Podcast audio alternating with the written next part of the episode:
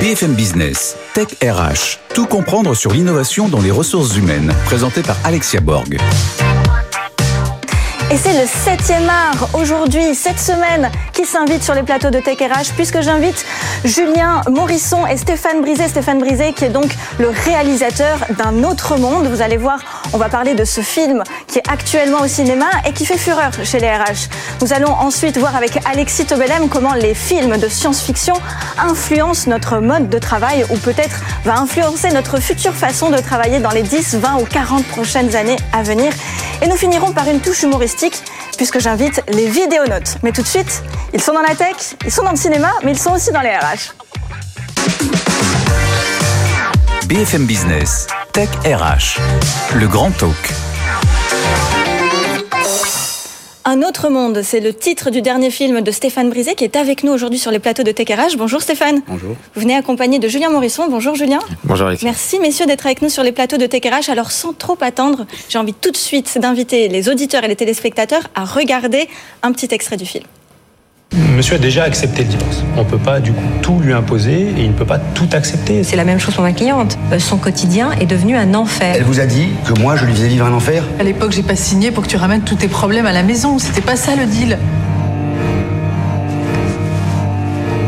On me demande de me séparer de 58 personnes et là tu m'en donnes 30. Moi je t'explique, s'il faut que je sacrifie 58 personnes pour en sauver 500, je vais en sacrifier 58. On est à six semaines de l'annonce du plan au marché, donc je pense que vous avez aussi eu quand même pas mal de temps. Comment ça se présente? Un, un film euh, qui, est bouleversant, on doit le dire. Euh, la première chose que j'ai envie de vous dire, Stéphane, c'est merci. Merci au nom de, tous les RH et de tous ces cadres dirigeants, parce que vous avez rendu le côté humain de ce cadre qui est souvent montré du doigt, euh, souvent déshumanisé. Aujourd'hui, qu'est-ce qui vous a amené à traiter ce sujet? Qu'est-ce qui vous a motivé? Bah d'abord, c'était les, témoignages que, que je reçois, parce que moi je fabrique mes films à partir de, témoignages. Et quand j'ai fabriqué En guerre, qui était un film qui, qui mettait en scène une fermeture d'usine, donc il y avait des, des, des, acteurs, mais je travaillais avec des acteurs non professionnels, beaucoup, en plus de Vincent Lindon, euh, ils m'ont raconté c'est, la difficulté qu'ils avaient à apporter des injonctions, des injonctions qui, pour euh, certaines d'entre elles, ne faisaient plus sens. Et j'ai commencé à m'intéresser à ça. Puis après, j'ai rencontré beaucoup, beaucoup de cadres, qui, des directeurs de, de sites, des directeurs généraux d'entreprises, qui m'ont raconté ça. C'est-à-dire que l'extrême difficulté, l'extrême euh, violence même euh, intime, apportait des injonctions euh, qui ne faisaient plus sens, ni pour eux, ni même pour le bon fonctionnement de l'entreprise. Est-ce que c'était souvent les mêmes histoires qui venaient euh, sur, le- sur le tableau? Est-ce que c'était souvent justement ce plan social qui était le plus dur, qui vous Eh a le plus oui. touché? Oui. Et ce qui était étonnant, c'était de voir que tous ces hommes, toutes ces femmes que j'ai rencontrées dans des industries extrêmement différentes, euh, qu'ils soient directeurs de sites industriels, directeur général France, etc., finalement, après une trentaine de témoignages, il y avait une sorte d'objectivité du récit qui était à l'œuvre et qui ça finissait par se ressembler. Donc c'est à partir de là qu'on a commencé à construire la fiction en parlant du professionnel, bien sûr, mais aussi en y injectant, en y intégrant, parce que c'était, ça revenait constamment, la, la partie intime, parce que chacun racontait l'incroyable porosité qu'il y avait entre le, leur travail et le monde de, de la famille, le- l'endroit de la famille, qui était euh, inévitablement très très très impacté dans ces histoires-là. Alors on reviendra justement sur la notion de famille après. Julien Morisson, euh, vous êtes aujourd'hui le cofondateur euh, des Années Folles, hein, qui est Oui. une agence, mais vous êtes aussi un ancien DRH. C'est d'ailleurs en cette qualité que vous venez aujourd'hui sur les plateaux de Tech RH. Euh, Exactement. vous avez été DRH pour des grands groupes, Chanel aussi. Oui, au sein effectivement de Groupe Bolloré, au sein de la Maison Chanel, effectivement. Alors qu'est-ce que ça a provoqué chez vous? Est-ce que ça vous a beaucoup touché, ému, parlé Alors, en tout cas, ce film, évidemment, vous l'avez dit au démarrage, il reste pas euh, insensible quand on l'observe. Il renvoie à une vie, effectivement, que j'ai un peu laissée de côté. Alors, même si les circonstances ont fait finalement que je mène un peu euh, mes deux vies euh, actuellement, il reste, pas insensible parce que il met le doigt sur une réalité des cadres dont on parle finalement assez peu. Alors, la solitude singulièrement, mais effectivement les injonctions paradoxales, les, les conflits de sens, et puis les difficultés que l'on a de porter finalement des décisions auxquelles on n'adhère pas toujours dans une entreprise, et finalement dont on ne peut pas forcément parler chez soi, mais aussi vis-à-vis de ses pairs. C'est cette solitude hein, qui, qui se retrace en fait, qui, qui- qui se réveille en fait en nous quand Oui. on, on ne sait pas vers qui se tourner, quand on est dans ce genre de situation. On peut pas non plus se confier trop aux salariés, pas à sa hiérarchie. La famille empathie, donc Et- ça, ça provoque Exactement. Et puis il y a un côté aussi très tabou. C'est-à-dire que dans l'entreprise, quand on est cadre, on doit être fort, on doit être solide, on doit être digne et on doit tenir sa place dans une organisation et porter ses décisions haut et fort. Et on ne nous demande pas, d'ailleurs c'est l'un des propos qui est tenu, son avis. On On demande pas l'avis finalement du cadre qui les porte. Et donc c'est vrai que lorsqu'on est dans une entreprise et qu'on peut pas parler, expliquer euh, finalement ce que l'on fait, eh bien euh, on se perd un peu. Et puis finalement, et, et moi c'est quelque chose qui m'a frappé lorsqu'on voit ce film-là on, on, on, se soucie finalement peu de ce qu'il de ce qu'il vit. On lui pose pas la question et toi comment tu te sens? Et, et, et, tout le monde lui met une pression, c'est-à-dire sa femme et en même temps il y a son prêt, puis, puis en même temps eh bien les, les, les, crédits et puis en même temps il y a les syndicats à porter et donc il est finalement euh, assez assez seul à, à, communiquer et cette solitude était aussi une prise de risque dans le cas de la communication qu'on est amené à faire. C'est euh, qu'est-ce que je peux dire finalement euh, aussi moi sur les réseaux sociaux? Alors Stéphane justement l'acteur principal, hein, le personnage principal est dans une adversité professionnelle qu'on reconnaît. Vous aurez pu vous en arrêter là, mais vous avez ajouté à ça euh, une, une, complexité dans sa famille, dans la relation avec ses enfants, sa femme. Euh, c'est quoi? C'est le destin qui s'acharne ou c'est aussi pour montrer que bah, un cadre, un haut directeur peut aussi avoir des vulnérabilités, des problèmes? Bah, évi Mais évidemment, c'est un, c'est un homme, c'est une femme comme, comme tout le monde. Et, et, le matin, il part de sa maison, il va au travail, il emmène sur le lieu du travail aussi des problématiques familiales, mais en, en retour, et je crois même qu'il y a encore, c'est encore plus dans l'autre sens, c'est de ramener à l'endroit de la famille les problématiques de travail. Et quand euh, vous évoquiez là tout à l'heure euh, la, la, solitude, c'est, je crois pas que la solitude, ça soit si difficile que ça à gérer quand on fait quelque chose, quand on porte quelque chose qui a du sens. Ah oui. Et je pense qu'elle est complètement euh, ingérable psychologiquement quand on a en charge euh, une mission, euh, une injonction sur les épaules qui ne fait plus sens parce que on ne peut pas en parler à un autre et on essaye euh, de résoudre un problème qu'on ne peut pas résoudre. À ce moment-là, je pense qu'on arrive assez, assez vite, en tout cas dans un certain temps, à un, à un état d'épuisement psychique. Et puis juste, si peux me permettre de rebondir sur ce qui a été dit, on projette aussi beaucoup une image de l'entreprise, une image assez instagrammable, assez jolie, assez parfaite. Toujours. Pour la marque Toujours, employeur. Exactement, pour la marque employeur. Et donc on se dit, mais finalement, suis-je le seul à vivre ces situations-là, puisque personne n'en parle? Donc si personne n'en parle, c'est que ça n'existe pas, manifestement. Exactement. Et c'est pour ça, quand j'ai la solitude, c'est qu'on ne peut parler que de quelque chose qui existe. Si je ne le vois pas, c'est probablement que je suis tout seul. Et ça renvoie finalement à la manière, c'est que je gère mal. C'est que je suis pas bon, je ne suis pas au niveau. Et ça renvoie aux vulnérabilités finalement, surtout des, euh, des hommes qui, qui n'ont pas forcément cette, euh, cette aisance, cette facilité de parler. Ça, ça renvoie à tout ça. Vous allez dire quelque chose Oui, ce qui n'est pas nommé dans l'espace public, par essence, n'existe pas.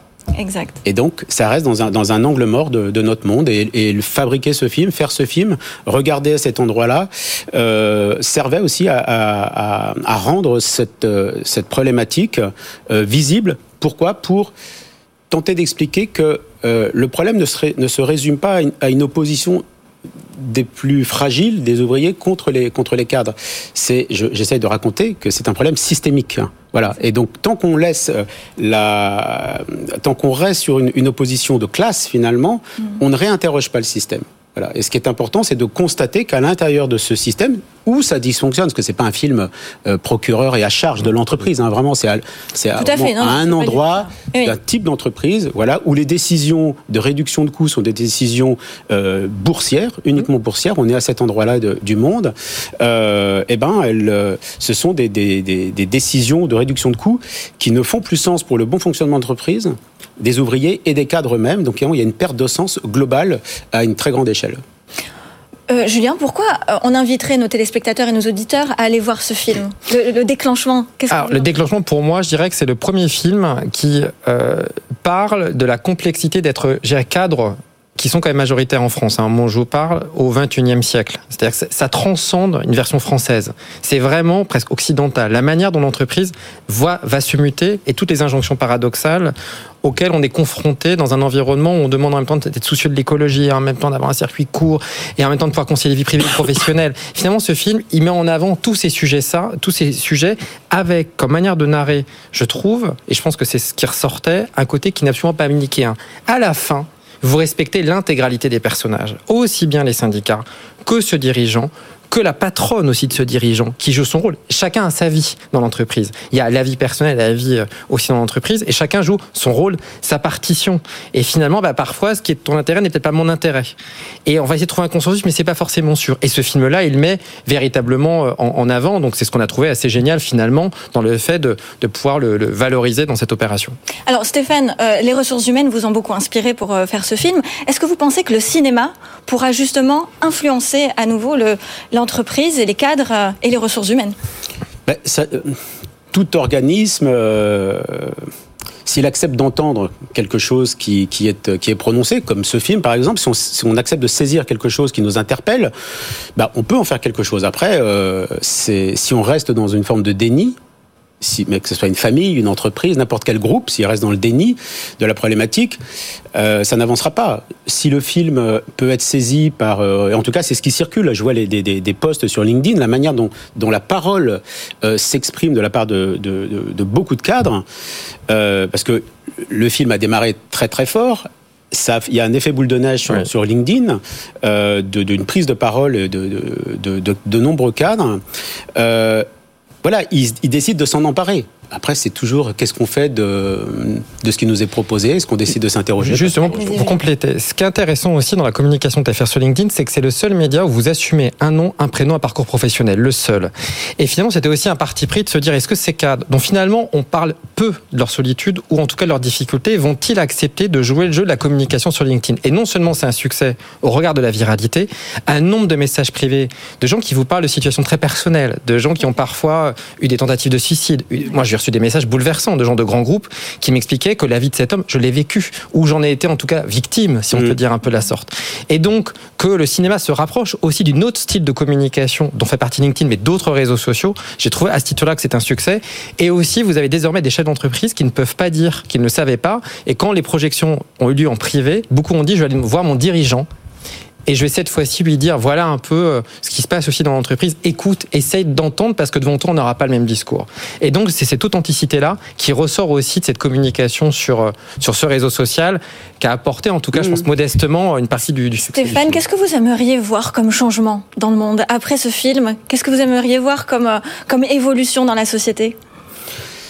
Euh, je, je, alors, faut, faut rester modeste. Hein. Je ne crois pas forcément qu'un film peut modifier très profondément les choses. Après, c'est que c'est prendre sa part dans le dans le dans la parole publique. Et voilà, à cet endroit-là, je, je, je, me sens une légitimité pour euh, apporter un regard. Euh, je suis pas un syndicaliste, je suis pas un homme politique, je suis pas un journaliste, je suis un réalisateur qui, qui fabrique des films nourris de, de réel. Et euh, de, de, participer à l'échange, ça, je trouve ça très, très précieux, très privilégié. De là, imaginer que des choses peuvent changer en profondeur. Euh, alors, il y a toujours un petit coin secret dans la tête du réalisateur qui dit, je vais, ça va être la révolution après, mais il faut rester très modeste par rapport à ça. Mais très humblement d'apporter euh, ma parole, mon regard, ma réflexion au travers d'une fiction, mais qui est ultra, ultra réaliste et c'est important de le préciser comme émouvante parce que moi je fabrique des émotions. Euh, ça, j'ai l'impression d'être à ma place. Alors après, il y a des choses qui, qui, qui, qui m'échapperont totalement sur qu'est-ce qu'on va en faire. Ça, c'est finalement aux, aux, personnes euh, des entreprises d'en de, faire s'ils en veulent quelque chose. Ouais. Oui, puis nous sommes quand même en période d'élection présidentielle. Qui sait, peut-être ça peut arriver au sommet de l'État pour faire euh, évoluer ouais. les choses. Force est de constater que pour l'instant, les, les, préoccupations sont, sont un petit peu ailleurs. Complètement. ça sera l'objet aussi euh, d'une prochaine émission, certainement. Euh, pour le mot de la fin, euh, Julien, nous sommes dans Tech RH et souvent dans Tech RH, on parle des robots, de la transformation digitale qui vient aussi parfois euh, prendre la place ou peut-être parfois remplacer, euh, enfin prendre la place, remplacer, mais euh, les humains. Oui.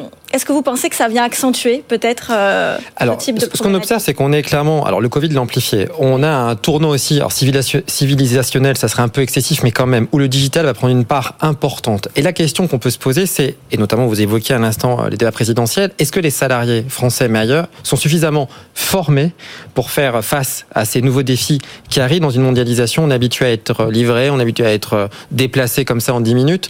Et donc, je dirais que l'enjeu, de mon point de vue, hein, c'est mettre le paquet sur la formation euh, des salariés à l'utilisation des nouveaux outils ou euh, à tout le moins aux évolutions euh, du métier. Et donc, si au moins ce film aussi pouvait servir à ça, à travailler sur la formation des managers, je passe un message hein, comme ça, j'en profite, ça serait aussi assez formidable. Merci beaucoup, messieurs. Un autre monde qui est actuellement au cinéma. Je vous dis à tout de suite pour la Minute Geek avec Alexis Tobalem. BFM Business, Tech RH, la Minute Geek.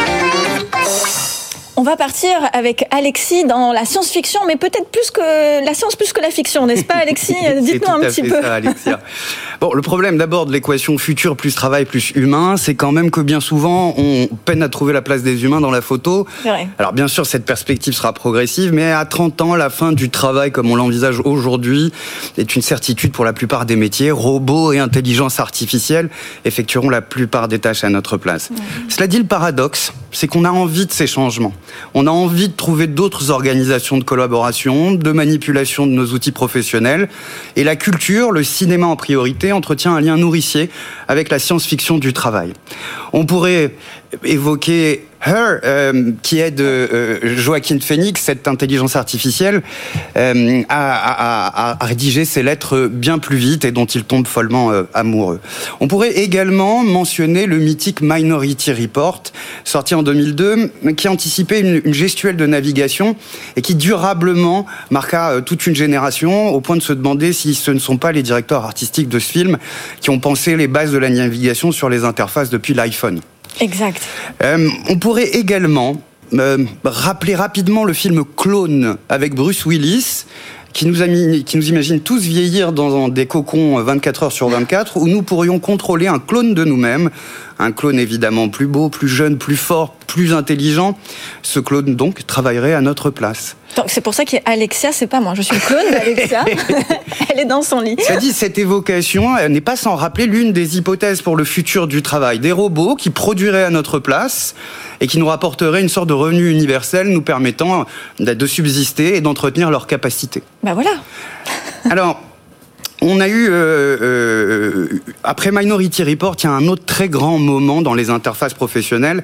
Euh, ce sont euh, les films Marvel. Euh, alors, interface professionnelle, si on assume que super-héros est un métier, alors oui, ce sont des interfaces professionnelles. Mais blague à part, de l'avis de nombreux observateurs euh, avisés, le second blast après Minority Report, c'est Iron Man 2. Et à peu près toutes les interfaces envisagées pour l'avènement des technologies qui domineront les 30 prochaines années y sont représentées. On peut commencer comme on le voit à l'image avec un téléphone incroyable. Il est transparent, ultra rapide. Il permet la visualisation d'hologrammes. Bon, Alexia, laissez-moi vous dire que ce n'est pas avant une bonne vingtaine d'années. Oh, tout ce temps pour faire un, un téléphone euh, transparent Oh, il y, y, a un peu plus un que peu ça plus. quand même. Elle est accompagnée, enfin, ce téléphone est accompagné de ah oui, l'ultra célèbre Jarvis, l'intelligence artificielle. Elle aussi, hein, elle existera bien un jour, mais ce n'est pas pour les années à venir. Terriblement efficace, passe-muraille de toutes les bases de données euh, publiques ou privées. C'est le compagnon idéal de n'importe quel collaborateur, tous secteurs d'activité confondus, on en rêve. On a également la projection interactive qu'on voit beaucoup dans euh, ce film. On voit régulièrement Tony Stark jeter des écrans sur des surfaces et interagir avec ses mains, avec ses doigts. C'est une, une, préfiguration de, de, la projection interactive du futur. Je précise du futur parce que euh, ça existe déjà. On a d'ailleurs une pépite française que vous connaissez, euh, Alexia, qui s'appelle Adoc et qui commercialise des projecteurs interactifs tout à fait impressionnants. L'autre grande techno qu'on retrouve, ce sont les hologrammes. On en voit absolument partout dans Iron Man 2. Euh, alors, on a des projets dans, les, dans, certaines industries, notamment la pub, qui laissent à penser que d'ici 7 à 12 ans, on aura une bonne vague holographique. Mais ce qu'on voit à l'intérieur de Iron Man 2, euh, ça n'est pas du tout pour tout de suite. Ils sont extrêmement réactifs, on peut les manipuler, euh, c'est tout fou. Et puis, je finis rapidement avec la réalité augmentée, notre chère réalité augmentée du moment. Elle fait presque pâle figure à côté de ce qu'on vient de présenter, mais à la sauce Iron Man, ça fait des lunettes complètement folles qu'il peut utiliser pour faire des choses incroyables. Bon, bah écoutez, en tout cas, il faudra patienter peut-être une vingtaine d'années, mais on y arrivera. On y arrivera. Merci beaucoup, Alexis, pour ces innovations. Je vous dis à tout de suite pour la start-up du jour. BFM Business, Tech RH, la start-up du jour. Alors on triche un petit peu hein, dans la start-up du jour parce que c'est pas vraiment une start-up dans la tech, mais quand il y a de la tech, il faut forcément du contenu. Vous imaginez bien, sinon la tech RH n'aurait aucun sens. Aujourd'hui, j'accueille les fondateurs, les cofondateurs de Vidéonautes, Jérôme Montini et Valentin Bourdeau. Bonjour messieurs. Bonjour. Bonjour. Voilà, vous les connaissez certainement euh, de LinkedIn, c'est obligatoire. Euh, messieurs, je suis hyper contente de vous avoir sur les plateaux de Tech RH. Vous êtes des petites stars de LinkedIn. Hein, oui, c'est vrai, c'est vrai, on nous le dit souvent. Hein. c'est tout à fait ça. Je suis contente de finir par une touche humoristique puisque c'est ça, hein, votre cœur de métier, c'est faire des vidéos. Euh, très humoristique qui, qui, caricature un petit peu la vie euh, du cadre dans les bureaux. Mmh. Et euh, au début, vous faisiez ça un petit peu, euh, voilà, pour vous amuser parce que vous êtes des, des acteurs hein, surtout. Mais c'est devenu de plus en plus professionnel. Alors racontez-nous un petit peu cette aventure, comment elle a commencé? D'ailleurs, à qui je dois poser la question? Qui? Est-ce qu'il y en a ah, un? C'est toujours la difficulté. c'est très, très compliqué. À, à, à Alors, allez-y. Je, je, je, lance. Vas-y, lance-toi. Lance ça a commencé bah, donc au moment où on était cadre. moi, j'étais cadre commercial. Jérôme était ingénieur en aéronautique. Et en fait, on a relevé bah, pendant notre parcours euh, pas mal euh, d'inepties, pas mal de situations qui nous agaçaient en fait, qui n'avaient pas de sens pour reprendre la question du sens. Et avec Jérôme, en fait, on, euh, on se voyait plusieurs soirs par semaine et autour d'un apéritif bien arrosé, on a commencé en fait à, à écrire des sketchs pour un peu bah, vider notre sac et, et se libérer de ça. C'est comme ça que ça a commencé. Eh bien, écoutez, sans trop tarder, je propose aux téléspectateurs et aux auditeurs de regarder et d'écouter un extrait. Yeah, well, we are partners, and I think this is a great opportunity. It will benefit to everyone here. Ah, ok. Euh, alors, euh, non. Uh, no, it's not possible uh, because we are engaged. Engaged? Engaged? What? What the fuck? Bah oui, enfin, we have a contract uh, with benefits? What contract? A marriage contract? N no. Katie? Mais Jack, you know, uh, we are having uh, an affair. together. What the fuck is he talking about, Katie? You fucked that guy? Absolutely not. Oui, donc vous mâchez pas vos mots, hein. vous êtes très cash. C'était pour qui cette vidéo? C'était pour un organisme de formation qui vendait des cours d'anglais? Eh bien, pas du tout. En fait, c'est une vidéo euh, qu'on fait régulièrement pour, pour nous, entre guillemets. C'est des sketchs qu'on a l'habitude de faire maintenant depuis 3 euh, ou 4 ans. Et euh, non, non, c'était c'est venu d'un constat juste que dans les entreprises où on a travaillé, on a croisé souvent des gens qui utilisaient des anglicismes toute la journée, mais en fait, ils ne savaient pas parler anglais. C'est-à-dire que dès qu'ils étaient face à bah, des Allemands ou, ou, des, ou des Indiens, etc., ils, ils sont incapables en fait d'avoir un discours vraiment en anglais. Donc c'est beaucoup d'esbrouf. Donc ça nous a un peu agacé. On s'est dit ça doit exister dans d'autres entreprises, donc euh, autant faire un sketch, ça va parler aux gens. Alors au-delà d'être acteur, vous avez tout un passif dans les entreprises. C'était quoi exactement? Vous aviez été commerciaux, c'est ça? Vous avez été euh, ça, business, business Moi, j'étais business développeur, tout à fait, dans une boîte américaine. Dans une ESN euh, non, pas dans une ESN. D'accord. Une, une, grosse entreprise qui vendait des services de traduction. Parce que vous acharnez un peu sur les ESN aussi. Alors, ça, c'est Jérôme. Alors, Jérôme. Effectivement, c'est un peu ma faute. C'est que j'ai travaillé en ESN et euh, dans des grosses ESN aussi. Et donc, parfois, en fonction des gens qu'on peut croiser, euh, il y a des méthodes, effectivement, qui sont euh, discutables. D'ailleurs, on en a fait un, un, un sketch sur le, le rendez-vous de qualification, en fait, qu'un rendez-vous, oui. un commercial doit vendre, entre guillemets, un ingénieur à un industriel. Et euh, souvent, l'ingénieur se retrouve un peu piégé là-dedans parce que il est dans un système commercial alors qu'il vend de la compétence, etc. Donc euh, il y a un truc un peu déshumanisé euh, qui, qui, en fait blesse beaucoup de gens. Et on en a fait un sketch et beaucoup de gens finalement se retrouvent là-dedans en disant effectivement j'ai vécu ça, c'est douloureux. Donc les sketchs sont là aussi pour tirer le trait, mais faire apparaître la, la vérité un petit peu. Quelque oui, parce que bon, ça va aussi avec la thématique hein, de la mm. première partie de l'émission sur un autre monde de, de Stéphane Brisé, qui est très dans, dans l'émotion, mais vous finalement c'est plus côté que vous voulez impacter ouais, les gens et, et, ouvrir les consciences finalement. Ouais, exactement. Bah, c'est vraiment de prendre des situations qui nous nous semblent parfois euh, aberrantes. Aberrantes. Et euh, bah, contrairement à, à ce film-là, euh, qui, qui, est plus dans le, dans le comment dire dans le, dans le réalisme, nous, on va vraiment euh, tirer les traits et en faire une caricature pour faire rire, mais jamais faire rire gratuitement. C'est aussi pour faire passer un message euh, sans avoir la comment dire, sans, sans, sans pour autant dire qu'on fait passer un message à tout le monde et qu'on a cette prétention-là, mais voilà, faire passer un message et euh, voilà, utiliser l'humour pour faire passer. Ouais. Et alors aujourd'hui, votre business model, c'est quoi? Parce qu'au départ, donc c'était pour faire du contenu euh, mmh. et donner ça gratuitement. Hein, c'était cette touche d'humour et de prise de conscience gratuitement. Mais aujourd'hui, vous proposez ça à des entreprises, à des clientes qui veulent, qui passent par vous. Pourquoi au final? Pour avoir cette touche d'humour? Et ben, l'objectif, effectivement, c'est ça. C'est que nous, on a commencé à faire ces sketchs comme exutoire, comme on l'a dit.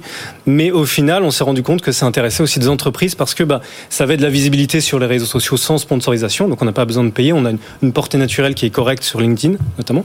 Et donc les entreprises ont dit, bah tiens, ça serait intéressant d'avoir ce ton-là un peu humoristique, un peu décalé pour communiquer parce qu'on a l'impression que ça fonctionne et que ça parle aux gens et notamment aux plus jeunes qui ont l'habitude oui. de consommer beaucoup de contenu. Donc il faut les accrocher avec quelque chose un peu nouveau, un peu plus frais. Donc c'est là qu'on intervient effectivement avec l'agence. On est parti vraiment du constat que en fait aujourd'hui euh, on est vraiment surchargé de vidéos ou de contenu sur les réseaux sociaux. Et donc, si les entreprises font pas l'effort euh, bah, de décaler un peu leur communication pour sortir du lot, elles vont rester bah, un contenu parmi tant d'autres. Ça va être fade, ça va pas être visible. Et nous, on est là pour euh, pour remédier à ça en fait. Vous parlez de communication, mais au final, ça peut aussi servir les, les formations. Les contenus de formation sont parfois un petit peu ennuyeux, pour rester poli. Mmh. Et si vous apportez une touche d'humour, parce que je sais aussi que vous avez travaillé des organismes de formation, entre autres, euh, c'est quelque chose aussi qu'on peut venir chercher chez vous.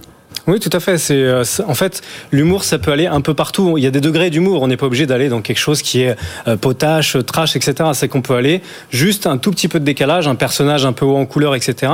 Ça permet juste de garder l'attention. C'est que ça permet d'avoir quelque chose de didactique, notamment dans le e-learning. Euh, ça peut être effectivement ennuyant. Alors que si on a quelqu'un qui est un petit peu, qui fait quelques petites blagues, quelques euh, références un peu sympas, et eh ben tout de suite on se laisse embarquer, alors que euh, quelque chose de didactique serait ennuyant. Quoi. Parfois, ça sert aussi à de, traiter bah, un sujet qui est assez ennuyeux de base et d'utiliser l'humour pour faire passer des messages. On l'a fait par exemple pour un grand groupe industriel, pour de la cybersécurité. Le sujet de base n'est pas hyper sexy, mais ça permet en fait de faire passer les messages et de capter l'attention.